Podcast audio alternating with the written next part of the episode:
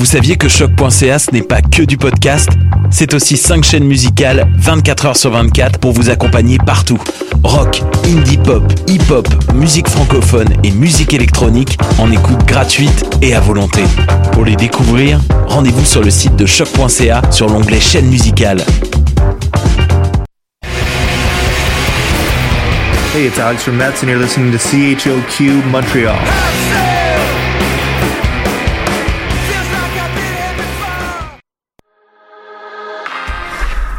L'actualité avance un rythme effréné, c'est facile d'en manquer des bouts. Restez à l'écoute, on est là pour vous faire un recap.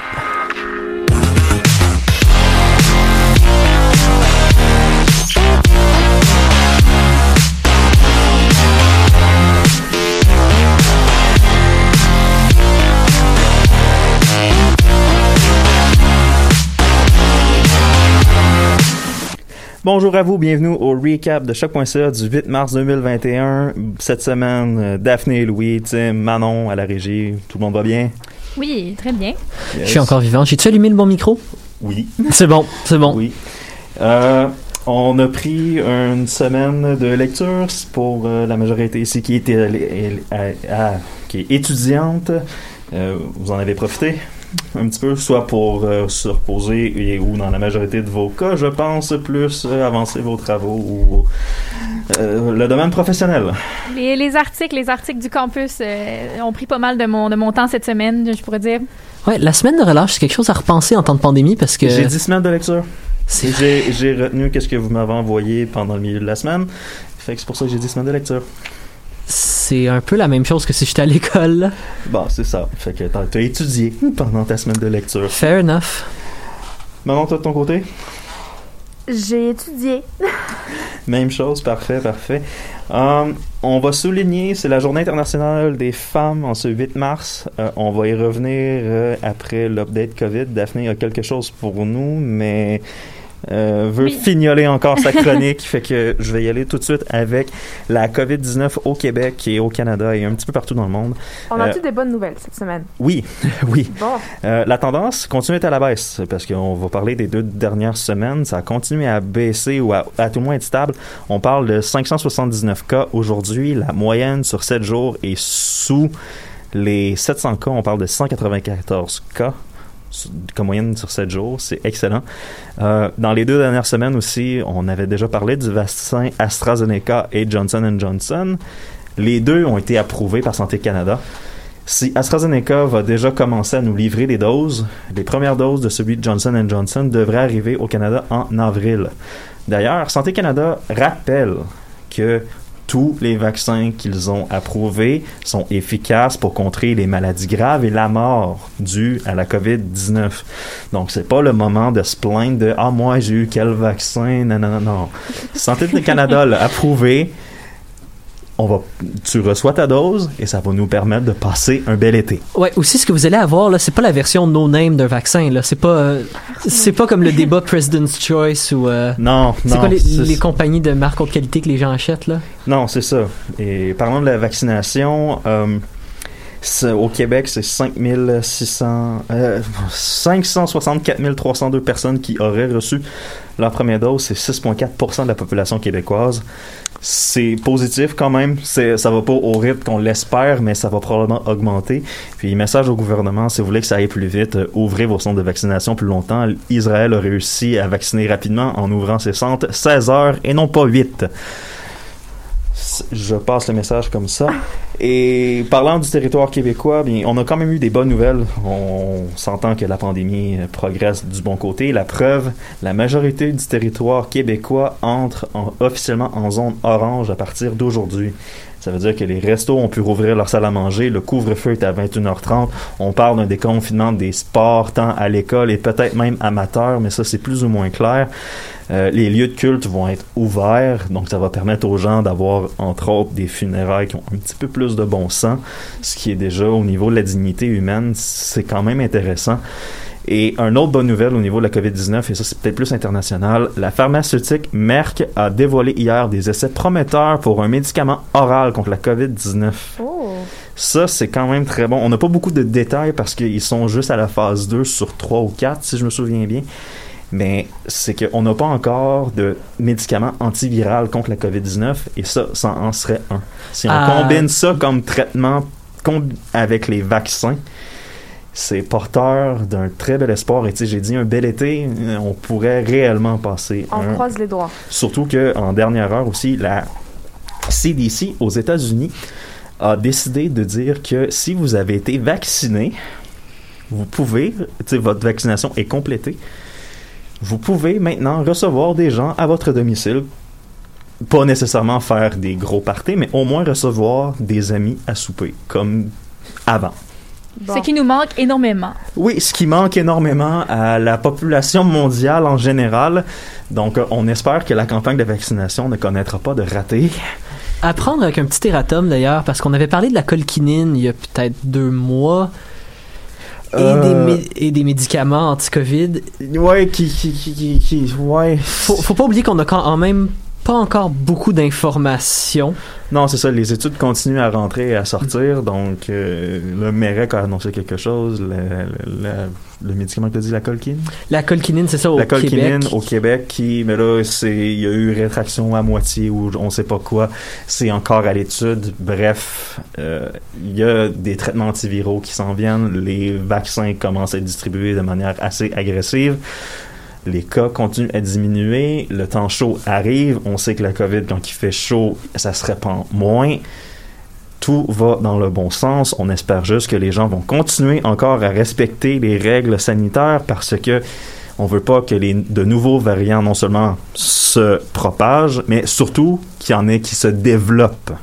C'est surtout ça qui est important à comprendre, c'est que c'est pas tant les variants qui circulent présentement, mais il faut pas que ces variants mutent pour en créer des nouveaux. C'est plus ça qui est important. C'est ça qu'il faut se rappeler. Bon, je pense que mon update COVID est terminé. Daphné, Journée internationale de la femme ou Journée internationale du droit des femmes, c'est selon. Euh, Oui. Tu as préparé un petit quelque chose pour nous? En Prête? fait, avant tout, on va préciser qu'il s'agit bien de la journée du droit des femmes, comme tu l'as dit, et non de la femme. Pourquoi?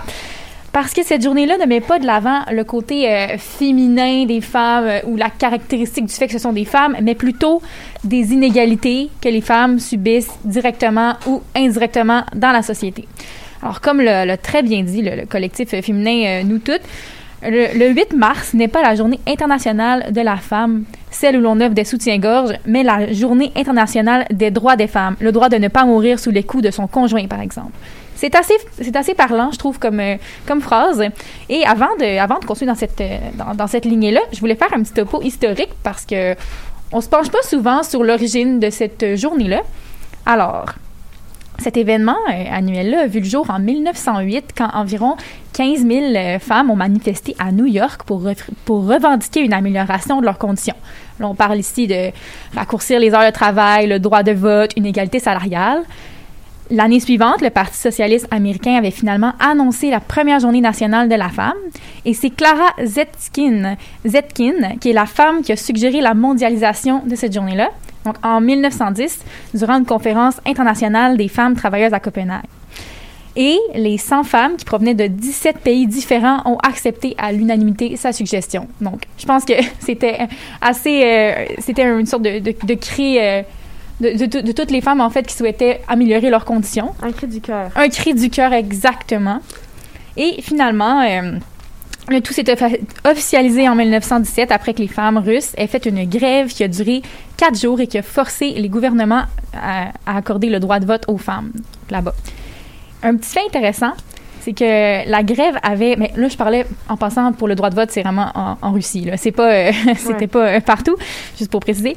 Euh, petit fait intéressant, la grève avait commencé le dimanche 23 février selon le calendrier julien et ça correspondait au 8 mars au calendrier grégorien. C'est pourquoi maintenant c'était, en fait, la date a été officialisée au 8 mars. C'est un, un petit point historique comme ça. Finalement, euh, en 1975, les, Nations Unies ont commencé à le célébrer aussi. Et donc, euh, c'est euh, maintenant, euh, à chaque année, on peut, on peut se rappeler un peu de la lutte des femmes qui traversent, qui traversent quotidiennement des, des enjeux que les hommes ne subissent pas nécessairement.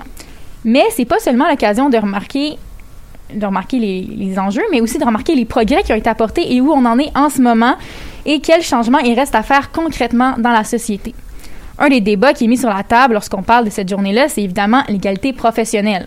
On en entend parler, mais pour en parler plus, concrè- pour en parler plus concrètement, l'égalité salariale n'est n'est pas atteinte. Ça, Ah, clairement pas. tout le monde, ça, on le sait, mais pour être, pour être plus précis, là, il y a une enquête de l'Institut de la statistique du Québec qui a compilé toutes les données d'emploi au Québec dans les entreprises de 200 employés et plus. Donc, ça compte pas les petites entreprises, mais quand même, on a un bon aperçu avec cette étude-là. Cette étude-là est, par- est parue aujourd'hui, là, le 8 mars, en raison de la journée, et ça a dévoilé que les femmes gagnent environ toujours 2,84 dollars de moins de l'heure que les hommes.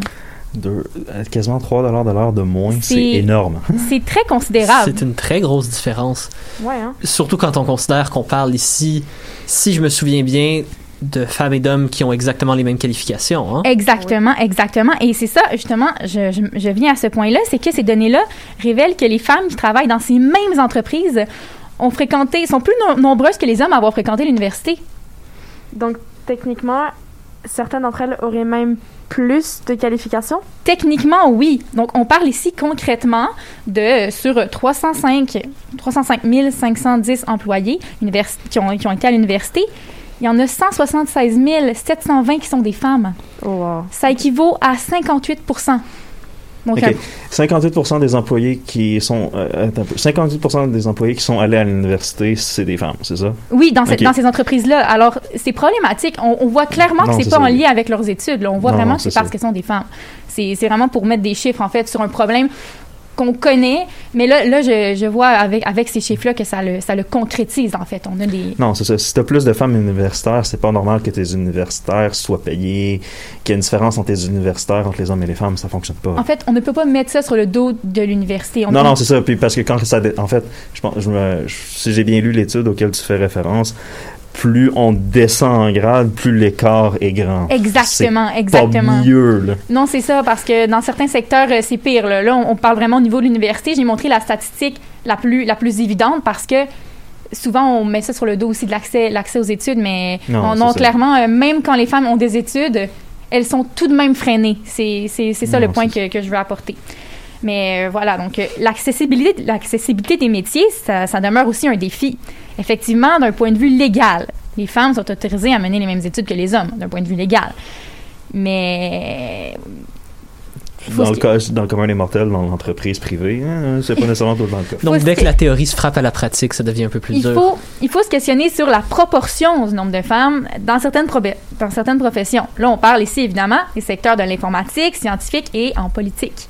Hmm. Pour donner un exemple concret, en France, seulement 27% des étudiantes en formation d'ingénieur sont des femmes par rapport à 2000, euh, par rapport au rapport de 2017 du Forum économique mondial. Et là, je précise que la France se tenait au premier rang pour le niveau de l'éducation des femmes. Attends un peu. En ingénierie, il y avait 27% de femmes et c'était le pays qui faisait le mieux au monde, en oui, France. donc j'ose pas imaginer les autres. Ouch. OK, OK, c'est bon. Ça montre que les, les filles sont encore menées, in- indirectement, mais sont encore menées vers les métiers qui sont dits féminins. Ouais. Dans leur tête, Dans ça la paraît- littérature. Ouais, euh, ouais, mais ça, mais encore là, ça c'est un. J'ai goût de dire, c'est par rapport à l'argent aussi, parce que je me rappelle avoir lu quelque chose cette semaine comme quoi que l'informatique dans les années 50 et 60, c'était considéré féminin parce que les gens voyaient pas l'intérêt monétaire dans l'informatique. Dès qu'il y a des gens qui ont commencé à faire de l'argent avec ça, bizarrement, c'est les hommes qui ont pris le, le contrôle. Je me demande pourquoi. Bref, tout ce qui est avantageux, les femmes sont moins portées à y avoir accès que les hommes. Et euh, c'est ça. Donc, on voit encore que à, ces- à ces niveaux-là, il y a du progrès à faire. Mais c'est surtout que, je, fais- je, je m'excuse, je te coupe, là, Daphné, ça souligne aussi énormément les stéréotypes qu'il y a. Oui. Comme, OK, toi, t'es une femme, tu pars en littérature. Hmm. Plutôt que d'aller en politique ou en sciences. Puis je trouve ça fou que... Mais en fait, tout est lié, vraiment. Tout est lié, tout est lié exactement, et, et c'est souvent, euh, c'est ça. on- en fait, on le voit dans les statistiques. C'est dommage qu'on qu'on ait besoin de, le constater seulement comme ça, alors que les femmes, lorsqu'elles parlent, c'est plus difficile de, les écouter, de juste se, fier à la parole de ces femmes-là qui, ne se sentent pas autant euh, autant valorisées dans la société. Mais bon, heureusement, la journée de la femme est là. Et pour, euh, pour y revenir un peu à cette journée de la femme, c'est quand même euh, là l'origine de notre discussion.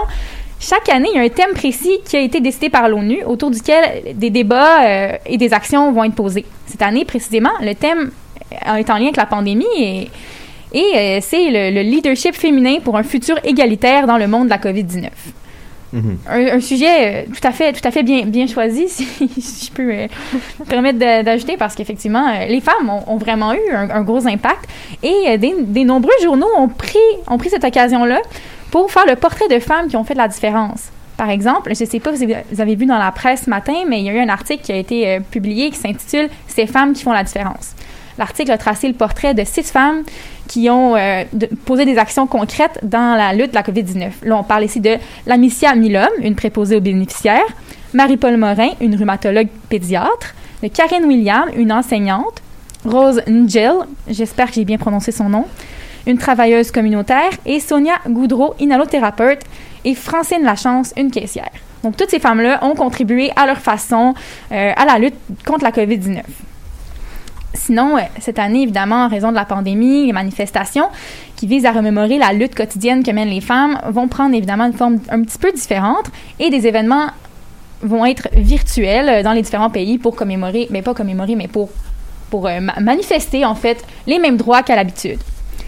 Pour terminer ma chronique sur une note un petit, peu, un petit peu plus positive, je tiens à rappeler les progrès tout de même qui ont été faits au niveau du droit des femmes.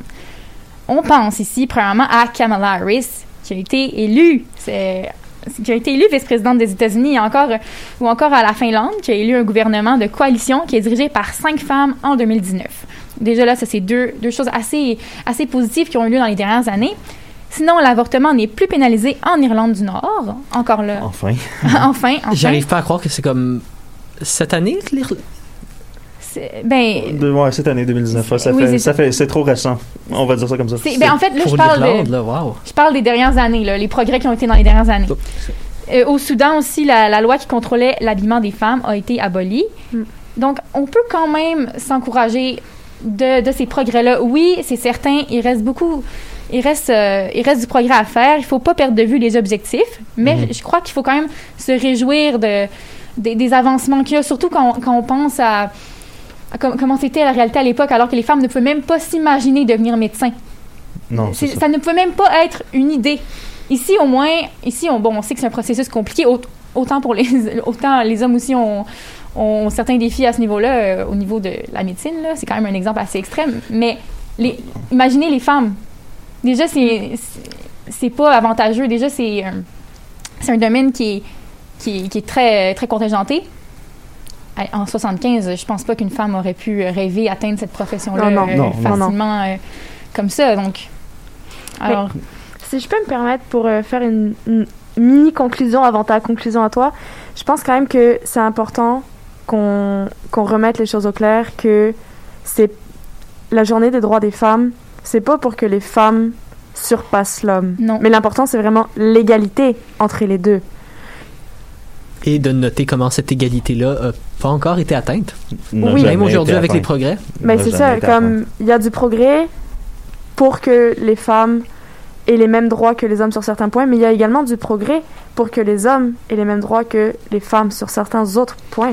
Ouais, mais ça, je pense pas que c'est. mais, bon, ça, c'est pas, c'est pas Je pense que c'est la loi du 80-20 aussi, d'une certaine façon. C'est que la loi de Pareto, je sais pas si ça vous dit quelque chose, c'est que là, on est rendu à un point où ce que on a mis 20% des efforts pour faire 80% des progrès. Ouais. C'est bien. hein. Maintenant, reste à mettre le 80% d'efforts, plus difficile, plus, euh, euh, plus malaisant pour avoir les 20%, 30% restants qui euh, Oui. restent à aller gagner, à aller chercher, qui sont plus difficiles, mais qui au final vont finir par donner une société qui a un petit peu plus de bon sens. Aussi, c'est plus sournois. On s'entend qu'avant, c'était, c'était clairement écrit dans la loi que, que les femmes n'avaient pas accès à certaines choses. Par exemple, le droit de vote, par exemple, les, les différents métiers. Aujourd'hui, c'est plus sournois parce que, au point de vue légal, elles y ont accès. Donc, les, la lutte, la lutte qu'on- contre, contre ces problèmes-là, en fait, est beaucoup plus compliquée à mener, étant donné que c'est plus des un, problème qui est écrit dans la loi et qui n'ont- il suffit pas de changer la loi, il suffit de changer la mentalité des gens, il suffit de, chan- de changer la, la façon de penser, la façon d'éduquer les enfants. Donc, c'est vraiment une lutte, une lutte euh, à long terme, une lutte avec l'éducation, avec aussi le, le, fait de- d'enseigner aux, aux hommes à d'enseigner aux hommes et aux femmes que les deux sexes devraient avoir la même importance dans la société, la même capacité à s'exprimer, à avoir accès aux mêmes métiers. Donc euh, voilà, en fait, c'est vraiment, euh, c'est vraiment là l'idée de, de faire un changement qui va, qui va se concrétiser en fait, qui va continuer de se concrétiser, euh, même si la lutte devient de plus en plus difficile à, à mener étant donné la complexité de la chose. Ben, merci beaucoup, Daphné. C'est super intéressant comme. euh, ben, c'est pas. Non, c'est pas intéressant. C'est essentiel comme sujet. C'est essentiel. Bonne correction. C'est essentiel comme sujet. Puis, euh, on va prendre une pause avec la chanson Wing Girl de Marigold.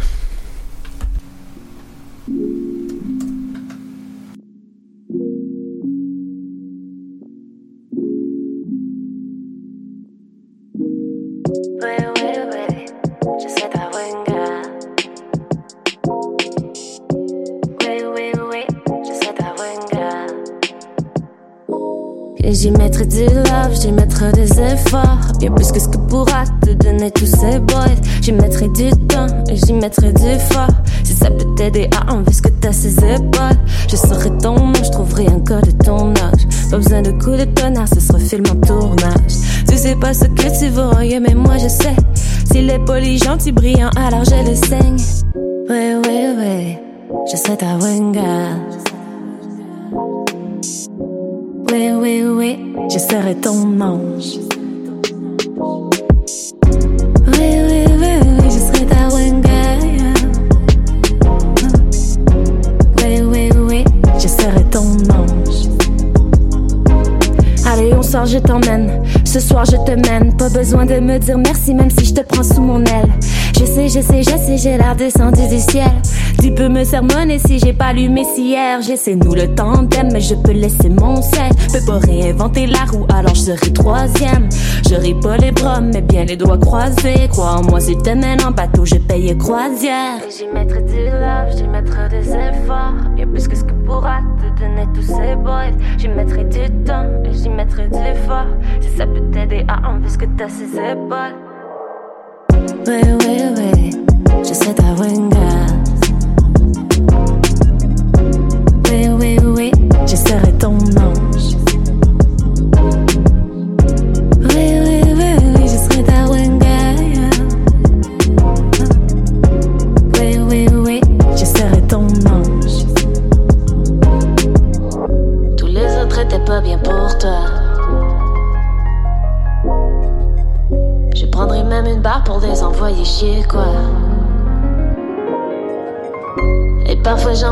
Je parle fort, j'ai des défauts.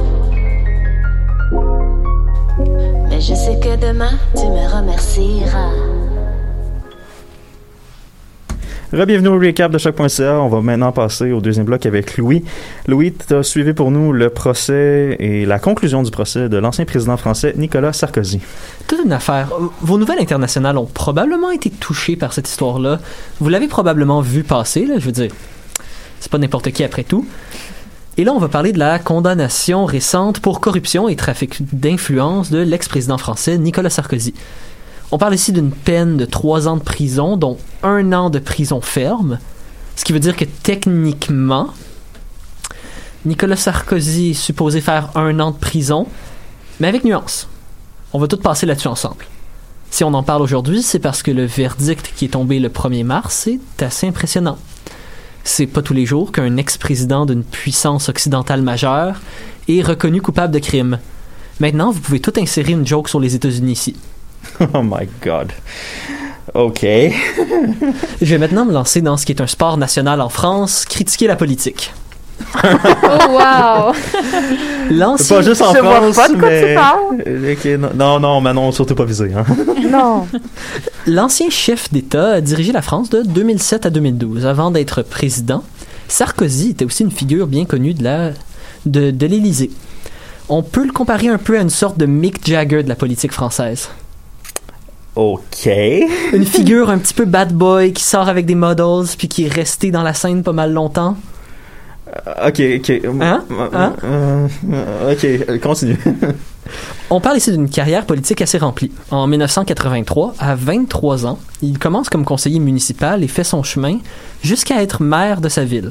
En 93, il devient ministre du budget et agit un peu comme un protégé du président de, de l'époque, Jacques Chirac. Dans les années 2000, le petit Nicolas commence à voir un peu plus gros. Il devient chef de l'UMP, l'Union pour un mouvement populaire. En 2007, il se lance dans la course au pouvoir sous des plateformes un peu centre-droite. Techniquement d'accord avec la discrimination po- positive dans les entreprises, contre le mariage homosexuel, pour le retour des vieilles valeurs au travail. Ok, ouais, ok, ouais, ouais, ouais, centre droit. Ok. Euh, ce Centre-droite. Un homme fort sympathique. Ouais, On ok. sent l'ironie dans ma voix. assez sympathique pour gagner son élection avec 53% des voix. C'est ça. Ouais, ouais. Et, et- il était contre qui déjà? Euh, Ségolène, euh, la Ségolène Royal, la candidate socialiste. Veuillez noter par contre que 53% des voix ne veut pas dire que Sarkozy était aimé par 53% de la population. Je Ça- pense que les gens ont surtout voté contre Ségolène Royal. Ce qui est souvent Ah. la chose avec les élections françaises, c'est des élections qui se font en plusieurs tours. Oui. Et c'est souvent, euh, quand, quand il reste deux candidats, souvent, le monde ne va pas voter pour tel candidat, mais contre l'autre candidat. C'est ce qui s'est... Ben, je veux pas donner mon point de vue, là, mais c'est ce qui s'est passé l'année dernière. L'année dernière, n'importe quoi. Euh, c'est ce qui s'est passé aux La dernière fois élections. entre Macron Merci, et Le Pen. ouais, hein. C'est le même On principe. pourrait faire la comparaison avec les États-Unis dans le cas où ça s'est passé un petit peu. Ouais, les gens Ouais. votaient plus contre Trump que pour Joe Biden. Ouais, Exactement. c'est bon. C'est quand même cinq années au pouvoir assez actif. Durant cette période, Sarkozy devra dealer avec la crise financière de 2007-2008, la, une, une- plusieurs, plusieurs guerres et conflits en Europe de l'Est, le printemps arabe, la réforme des universités, la réforme des pensions en 2010. Pendant ce temps, il trouve aussi le temps pour se remarier avec la chanteuse Carla Bruni. OK. Fun Mais- fact. Oh, Ouais, fun fact, mais OK. Son mandat prend fin en 2012 quand il perd les élections face au socialiste François Hollande.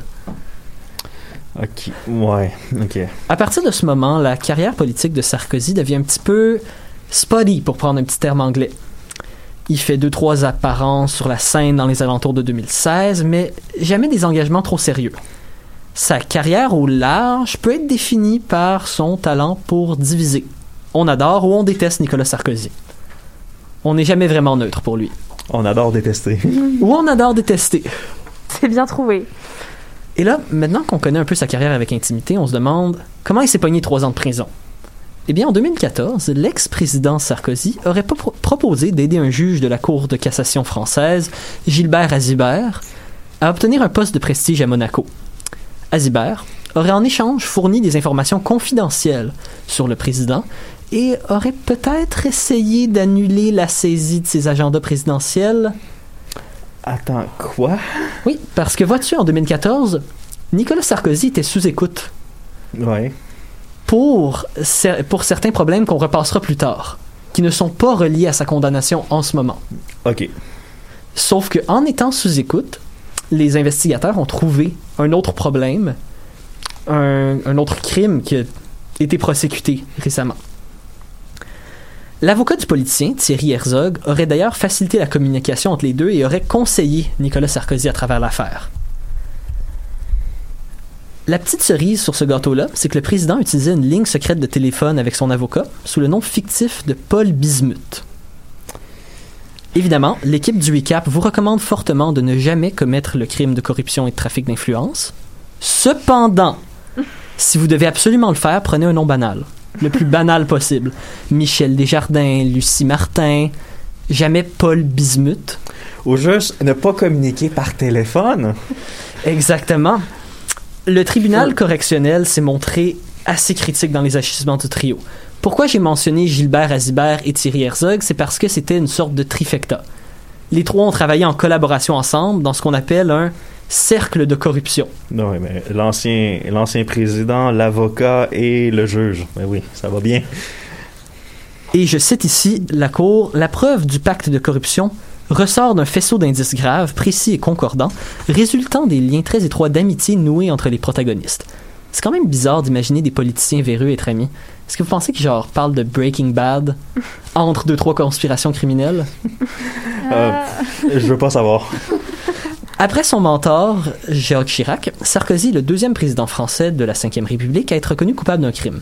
Ah, ben il a bien appris. Mhm. Les deux autres conspirateurs ont aussi copé de peine assez lourde pour leur rôle dans l'affaire. Pourtant, Nicolas Sarkozy et Thierry, et Thierry Herzog ont tous les deux décidé d'aller en cours d'appel pour essayer de plaider leur innocence. L'affaire dite des écoutes n'est évidemment pas finie parce que l'ex-président va continuer de se battre.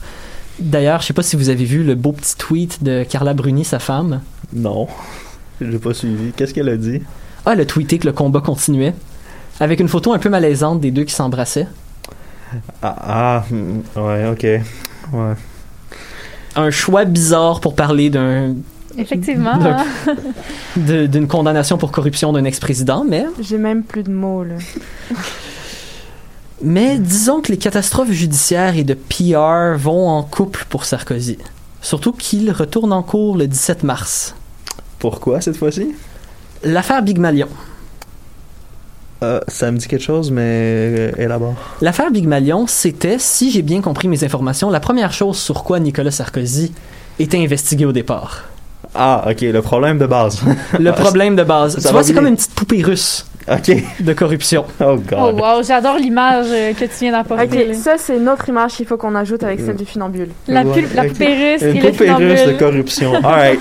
Même Ça s'il s'agit de, même s'il s'agit d'un scandale français, c'est bien décrit par un terme anglais. C'est un clusterfuck composé d'une multitude de questions épineuses. Voyez-vous, avant d'avoir son procès pour trafic d'influence, Sarkozy était regardé de près pour une autre affaire. Apparemment, avant d'être élu, il s'est fait plusieurs alliés étranges. Et il semblerait que celui-ci accepterait de l'argent un petit peu partout pour financer ses campagnes d'élection. Ah bon? Ben oui. euh, euh, Ah bon? ah ouais. D'abord, le parti de Sarkozy, l'UMP, aurait utilisé une compagnie, la firme de communication Big Malion, pour pratiquer quelques magouilles financières. Les crimes financiers, c'est pas mon beat, donc on va pas y aller trop en détail, mais le parti aurait dans le fond utilisé la connaissance, avec la connaissance de cause du président, la compagnie pour cacher d'une multitude de dépenses. Ah, bien sûr. Big Malion, dans le fond, faisait une grosse partie de la publicité pour les campagnes. Cependant, la façon que les factures étaient gérées était très bizarre. Des dépenses étaient totalement cachées, des montants d'argent disparaissaient ici et là. Ah, ouais, ok. Puis là, alors qu'on pourrait dire que l'eau est déjà chaude pour l'ex-président, ça devient encore plus bouillant quand on pense par exemple à l'affaire Bettencourt, qui est une autre histoire de financement douteux pour le président mettant en scène une héritière milliardaire, sur laquelle je peux pas m'arrêter, parce qu'il y a une troisième histoire avec Nicolas Sarkozy, ça c'est son lien avec le avec président dictateur Muammar Kadhafi. Oh, God, ok, attends un peu. C'est un gros dossier, hein, Nicolas Ok. Sarkozy. Euh, quand attends un peu. Euh, il, il détourne des fonds avec euh, Big Malion. C'est Euh, à peu près ça, oui. Là, après ça, il y a euh, corruption claire, nette et précise avec Madame Bettencourt. Puis là, tu es en train de me dire que pour conclure le tout, euh, il est allié avec un des Muammar Gaddafi. Un- Oublie pas aussi le trafic d'influence. Il va faire un poste de prestige pour cacher des informations.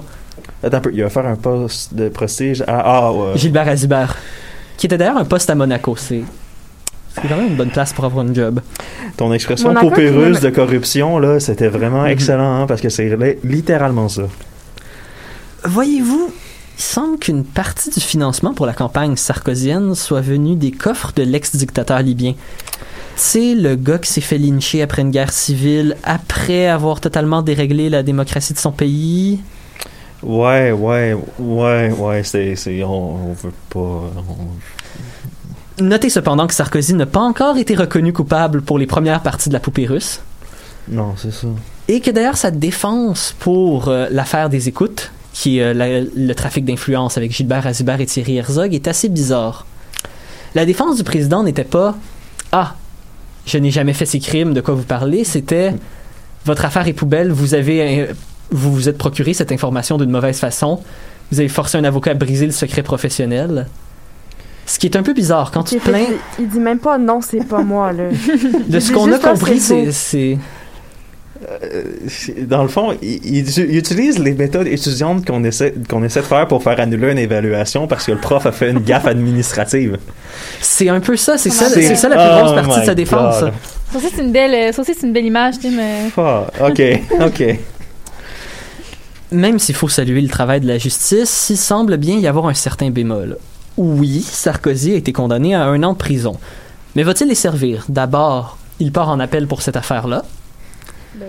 Et il a été reconnu que même si c'est un an de prison ferme, beaucoup d'experts pensent que c'est bien possible que cet un an de prison ferme soit juste un arrêt à la maison. Tu sais, le classique, tu portes un petit bracelet sur ton pied et tu dois juste rester à la maison. Comme on fait tous, d'ailleurs, en Depuis un an. Ouais. ouais, c'est ça. OK. Surtout considérant le fait que la maison de Sarkozy doit être assez belle. Je veux dire, il doit bien avoir une piscine ou quelque chose comme ça. En gros, t'es en pandémie comme tout le monde, fait que tu fais comme tout le monde, mais t'as un petit bracelet. C'est ça, faut que tu payes quelqu'un pour faire ton épicerie. C'est C'est des vacances à Ibiza. Ben hein. oui, mais sa femme peut y aller, surtout que sa femme n'est pas à pied Wow. non plus. ce qui illustre peut-être un certain problème avec, j'aimerais dire la justice française, mais la justice occidentale au large.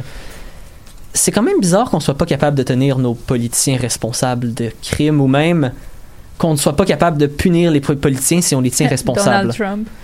Ouais, ben, ça Faites fait- juste imaginer la joke. Pas de joke de Donald Trump, vous pouvez juste les imaginer en ce moment. Ouais, ouais. Ouais, ben, Prenez par exemple, j'ai fait des recherches vite vite juste avant l'émission. Savez-vous qu'en France, la consommation de stupéfiants peut vous amener à une amende de euh, peut vous amener à une amende de à peu près 3500 euros et peut-être au maximum un an de prison.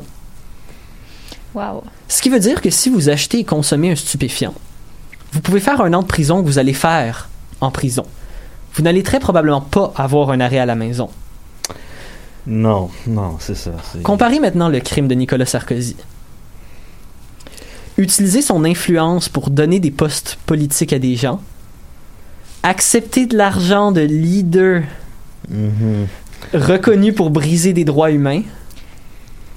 Ça Et évidemment, c'est des cas qui sont pas finis. Bien sûr, à- fa- des, des gestions de financement de millions d'euros bizarres qui ont peut-être qui ont peut-être coûté énormément à la France et pourtant, ils risquent quand même moins que la personne qui a juste consommé un stupéfiant.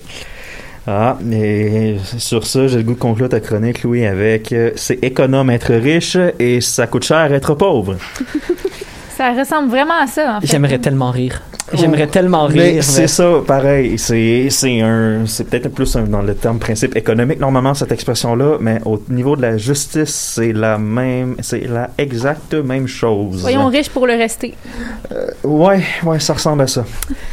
Euh, merci beaucoup, Louis, d'avoir euh, nous avoir éclairci sur ce sujet-là. On espère que euh, la le système ju- judiciaire français va avoir une illumination quelque part pour faire la bonne chose, j'en doute.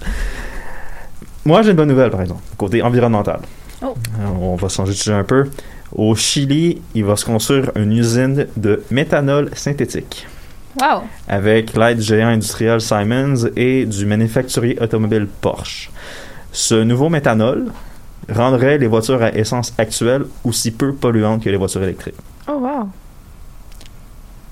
J'ai à peine passé mon cours de sciences en secondaire 4. Oh, Tim oui, oui, oui, oui, j'explique, j'explique. Mais hein. après, la question qu'il faut se poser, c'est est-ce que les voitures électriques sont vraiment pas polluantes? Parce Ouais, que non, non, ouais, c'est notre débat. Ouais, on- débat. on n'est pas là. On n'est pas là. Ouais, un c'est ça, là, c'est notre débat. C'est que le, le comment on ferait pour avoir les voitures qui fonctionnent par essence actuellement être aussi peu polluantes que les voitures électriques au fonctionnement, c'est que pour produire cette essence synthétique-là, il- c'est fabriqué par un mélange d'hydrogène et de CO2.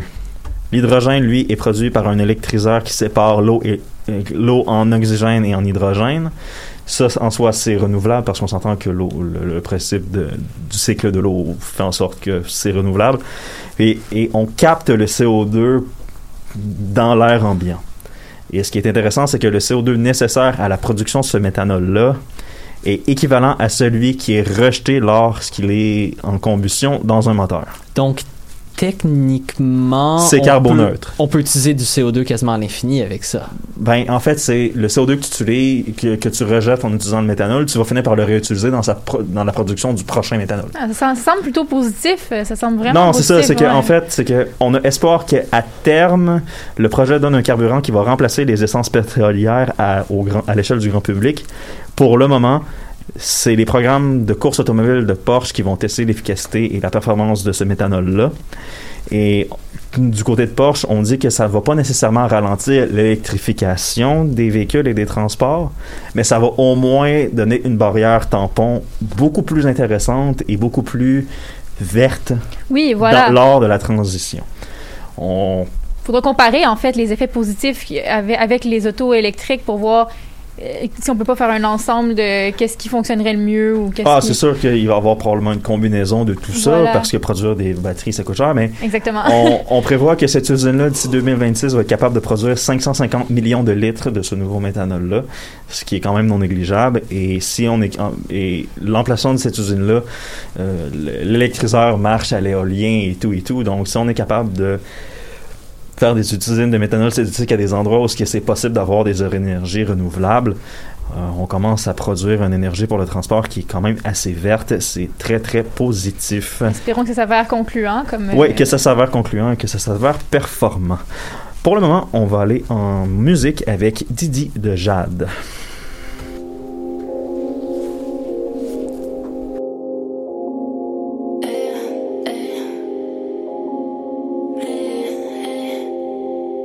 Ce soir ou vendredi. I need some love, I need some. Moi je peux pas croire tout ce que tu dis. Chez toi mentir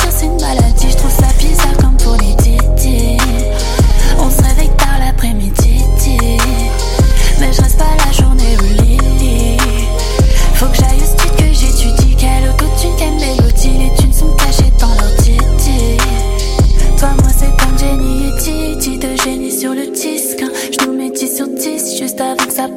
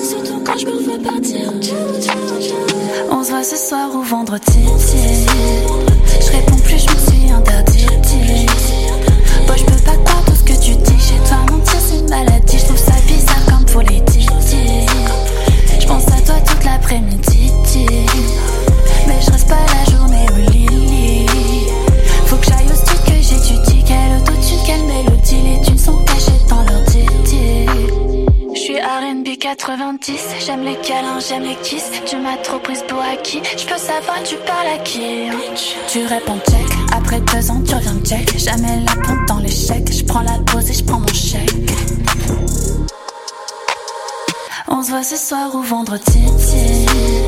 Je réponds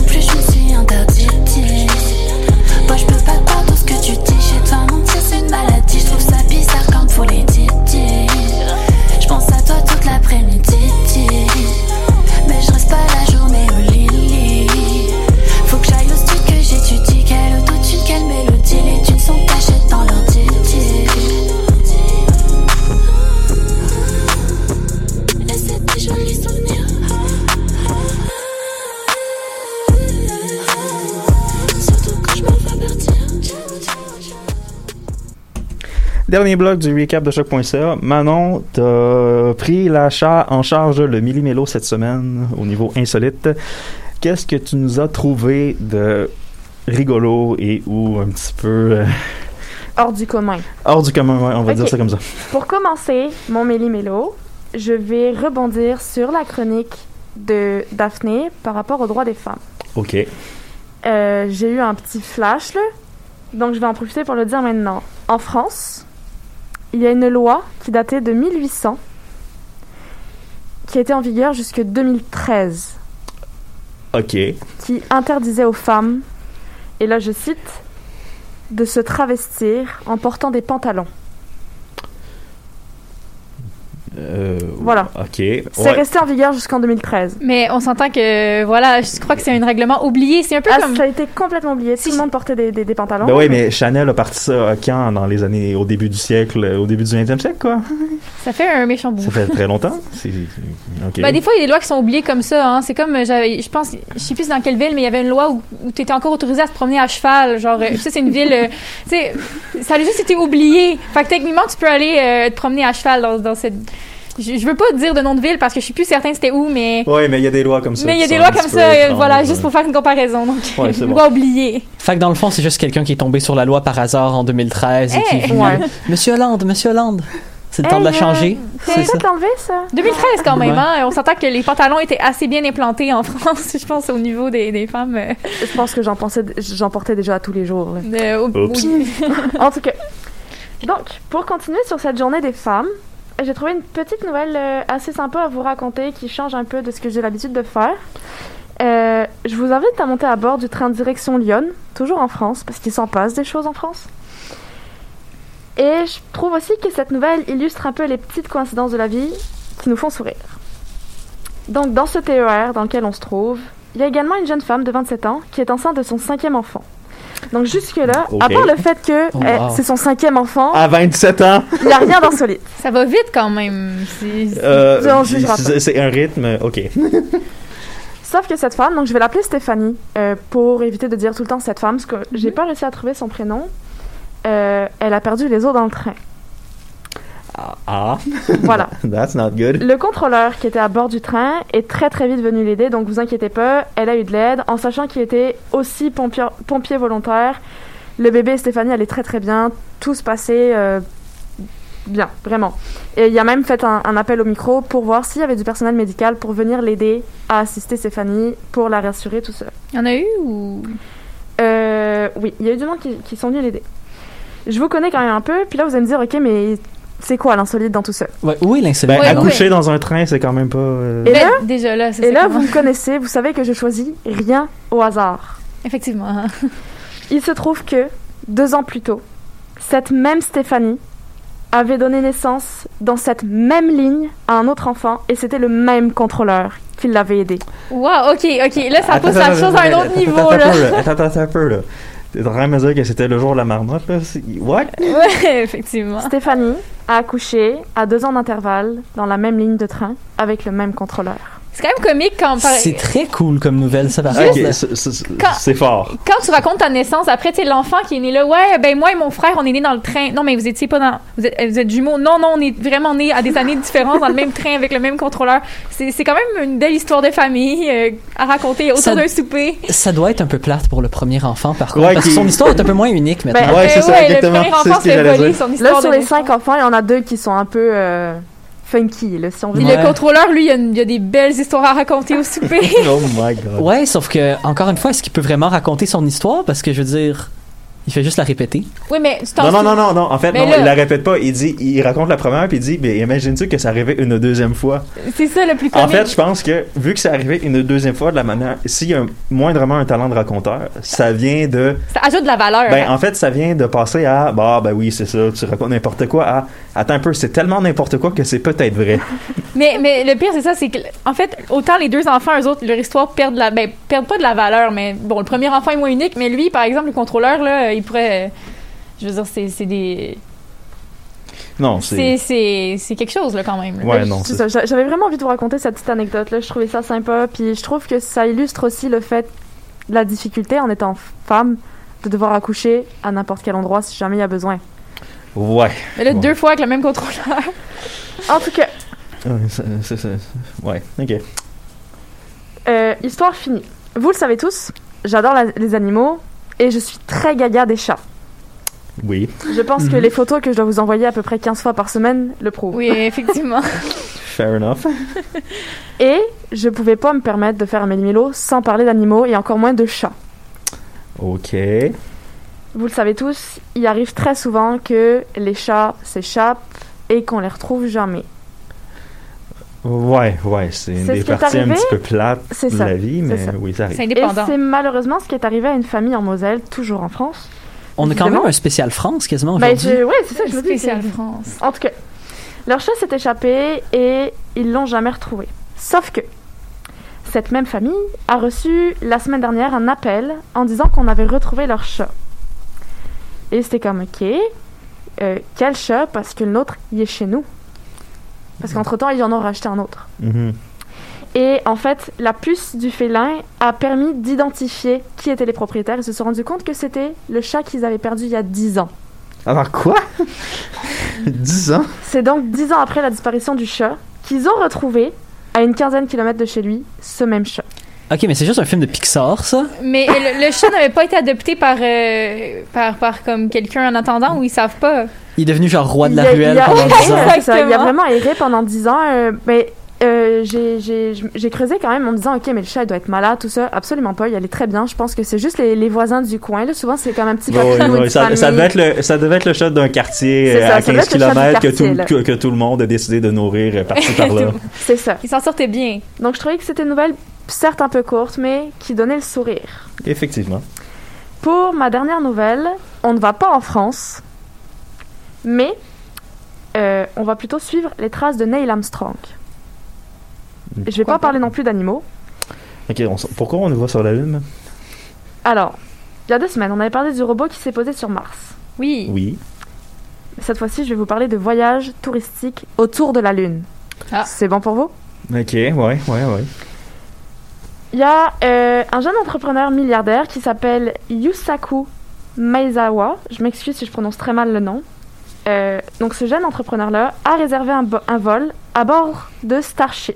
C'est une future fusée qui va être habitable et qui est à l'heure actuelle en train d'être développée par l'entreprise aérospatiale américaine d'Elon Musk.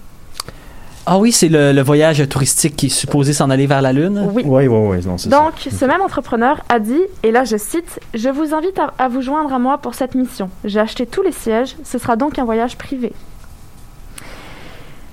Il va donc falloir postuler pour pouvoir avoir accès à ces sièges-là. Euh, au total, il me semble que c'est 10 à 12 personnes qui devraient participer à l'expédition aux côtés euh, de Monsieur Maizawa. Et euh, ils vont être les premiers voyageurs lunaires depuis la dernière mission américaine Apollo qui datait de 1972. Est-ce qu'il faut avoir des compétences? Non, faut juste. Euh, faut juste. euh, Ah, c'est purement touristique. Il faut ah, juste c'est ok, s'acheter purement le billet. touristique, là. Non, non. Wow. Euh, il faut, est-ce qu'il faut acheter le billet ou il... ben non, il les a achetés dans, Ouais. Il les fond, achetés, c'est il faut donc. juste combien monsieur, je me rappelle plus le nom. Que tu Euh, mérites ta place. Ok, genre. c'est ça, faut juste euh, Faut postuler juste postuler. C'est et dire à monsieur. Maizawa, oui, euh, j'adore l'espace et euh, je veux participer au voyage avec vous. fais une lettre, là, tu fais C'est. Honnêtement, par contre, je comprends l'aspect. Ouais, c'est cool la Lune, c'est un endroit scientifiquement hyper intéressant, t'es dans l'espace. Mais touristiquement, aïe aïe, ça a l'air plate. Y a pas d'AEW, y a pas de magasin. Euh, Tu veux- comment? Ok, attends. T'as pas ah, de mais- musée sur la Lune? Louis, je pense que au moment du voyage, tu changerais peut-être d'opinion. Tu verrais écoute, la Terre. Clairement, le moment où est-ce a pas de. Clairement, au moment où est-ce que j'arrive sur la Lune, il est 3 heures du matin, il y a pas d'AEW. Je changerais clairement de point, je demande, on retourne la fusée, on revient. Ok, Euh, Louis ne postulera pas, on a compris. Non, c'est ça. euh, euh, je, Ok. je ne peux pas vraiment postuler, mais bon, ça c'est une autre histoire. Non Mais- pas que je sois pessimiste, mais je rappelle quand même que à date, il y a deux prototypes qui ont été essayés et ces deux proto- prototypes-là se sont écrasés à la- Ah, that's not good. Voilà, Elon Musk reste quand même confiant. Il dit, et là je cite encore, Je suis très confiant sur le fait que nous allons atteindre le niveau orbital avec Starship avant 2023 et que la sécurité sera suffisante pour un vol humain en 2023. C'est très prometteur. Donc pour lui en 2023, let's go, ça y est, on réserve notre billet de, de fusée. Ouais, Peut-être pas Puis on s'en va à la Euh, fu- on s'en va à la ouais, ok. Euh, ok. euh, c'est- oh, c'est bien, j'espère qu'ils vont réussir, mais on s'entend qu'Elon Musk est celui qui dit que les voitures Tesla sont autonomes. C'est pas le cas. Voilà. Donc, Avant ça, euh, avec des pincettes de À sel. voir. C'est ça, c'est à voir. Avant ça, SpaceX euh, a prévu le lancement de sa première mission de tourisme spatial pour, euh, il me semble, le quatrième trimestre de 2021. Et cette mission spatiale-là sera en orbite terrestre basse. Donc déjà, on pourrait faire un premier voyage en orbite terrestre basse. Ah, intéressant.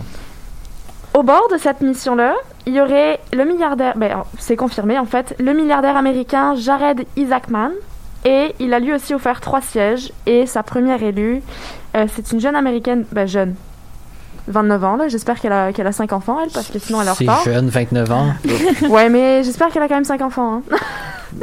Non. Et cette jeune femme-là est rescapée d'un cancer pédiatrique. Oh. Voilà. c'est- Ça, c'est intéressant.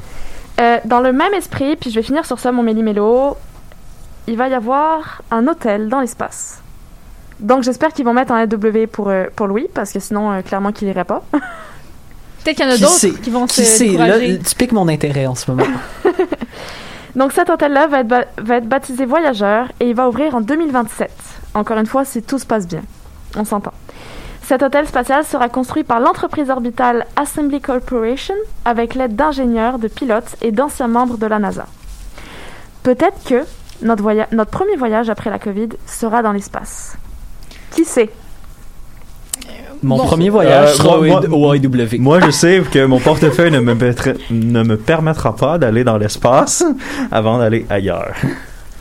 Ça, euh, non. Est-ce qu'on veut y aller aussi, hein, Louis? Ah, Je suis quand même curieuse, moi, de voir. Ouais, si j'avais la possibilité, je ne dirais pas non. Mais je suis réaliste, euh, ça m'étonnerait que je puisse. Ce qui nous fait penser, il nous reste un dernier sujet, je pense, aujourd'hui. Aujourd'hui, Est-ce qu'on a le 5 minutes pour le couvrir, Tim? Euh, oui, ben oui, on a cinq minutes, oui. Je voulais en parler vraiment rapidement. le- une petite discussion, tenter un peu le pouls là-dessus, sur l'entrevue de Meg- Meghan Markle avec Oprah, Oprah Ah oui, la, tout- sur tout- le fameux cas de la famille royale. Ouais, la famille royale britannique, la couronne britannique. Je dis Euh, ça tellement d'une manière exaspérée. Ben, c'est parce que dans ma tête, c'est comme. euh, J'ai pas l'impression d'avoir. Tu sais. Une monarchie qui est complètement raciste et déconnectée de la réalité. Who the fuck ça surprend? C'est- ça, ça soulève quand même des questions vraiment intéressantes. Notamment, il y avait une discussion d'un problème de racisme, c'est ça, dans la Ouais, famille royale, mais aussi d'un problème peut-être sociétal de gens un peu trop fascinés avec la famille royale qui ont passé un peu tout leur temps à faire chier le nouveau petit couple royal. Ce qui amène une question intéressante. En 2021, 2022, 2023, est-ce qu'on a encore besoin d'une famille royale? Est-ce que, supposons, chaque. Est-ce que les Canadiens ont encore à payer pour ça? Est-ce que les Oui. Australiens ont encore à payer? Oui. On, je parle comme. Est-ce qu'on devrait vraiment? Ben, non, on devrait probablement pas. Mais ça, ça prend de la volonté de gens qui veulent faire changer les choses et bizarrement. qu'eux-mêmes veulent changer les choses aussi, à Ben, c'est c'est parce que là, ben, en fait, nous au Canada, on pourrait facilement dire euh, la monarchie, bof, on pourrait. Mais là, c'est parce que le problème au Canada, c'est que si tu veux changer, euh, euh, dire que non, la monarchie, il faut que tu refasses la Constitution. Il n'y a pas personne qui veut rouvrir la Constitution parce qu'il n'y a pas personne qui veut donner des concessions au Québec et aux autres provinces. Mais ça, je veux pas T'es en train de me dire que c'est à cause des Québécois que la famille royale a du pouvoir. hein? Ben, au Canada, tu ris, mais peut-être. Ça, ça a un lien. tristement vrai. Ben, c'est c'est une question intéressante aussi. Considérant le fait que je trouve que c'est un petit peu bizarre que euh, une entrevue avec Oprah ait causé quasiment plus de remous que le fait que la famille royale est en train de protéger un prédateur sexuel. Ouais, oui, ça aussi, c'est un Ça, autre ça problème. aussi. Ça aussi, c'est On n'a pas vraiment le temps d'aller Les gens disent ah la famille royale euh, est pas correcte parce qu'ils ont ah Meghan et Harry ils ont subi des troubles psychologiques et tout et tout. Ils sont en train de cacher le prince Andrew qui a abusé d'enfants avec Jeffrey Epstein. Come on, vous étiez où? C'est ce qui amène aussi, tu sais, évidemment, il y a toujours le débat de ah, on, on peut pas vraiment se débarrasser de la famille royale. Ils amènent beaucoup d'argent en Angleterre à travers leur terre et le tourisme. À quel point est-ce que c'est vrai? Je suis curieux. À la fin, c'est pas vraiment leur terre, c'est des terres anglaises quand tu y penses? Ouais, non, mais, ça, à ce niveau-là, je pense que c'est au gouvernement britannique de gérer toutes ces questions-là. Là, c'est pas à moi ni à toi. Mais au niveau de, au niveau humain, c'est pas, disons que c'est pas fort. On va dire ça comme ça. Fait que dans la réalité post-pandémique, ce serait quelque chose d'intéressant à voir avec les. Évidemment, c'est un petit débat quand on considère tellement de débats plus importants, Non. mais Mais je pense que c'est pas la priorité de Oh, le post-pandémie, mais absolument pas. L'ironie, c'est que oui, c'est quelque chose qui devrait être réglé. Le problème, c'est que c'est pas dans l'ordre de priorité. Absolument. Donc, euh, oui, c'est problématique, mais d'un autre côté, c'est comme ah, on, on réglera ça plus tard. Anyway, la reine est à peu près intuable et va probablement ironi- rester là pour encore longtemps. Et ironiquement, je suis même pas certain que ce soit la reine en elle-même le plus gros problème dans cette famille-là. Oh non. c'est ça qui est quand même un petit peu plus. euh, c'est ça qui est un petit. Je pense honnêtement que ce genre de problème qui est justement sans souhaiter de malheur à personne, que quand il va avoir passation de pouvoir. Euh, c'est peut-être le genre de question qui va commencer à se poser. Je pense que c'est là-dessus qu'on va conclure euh, cette édition du recap de choc.ca. J'espère que vous avez apprécié ce qu'on vous a offert cette semaine et on se revoit lundi prochain avec un autre recap. Ciao!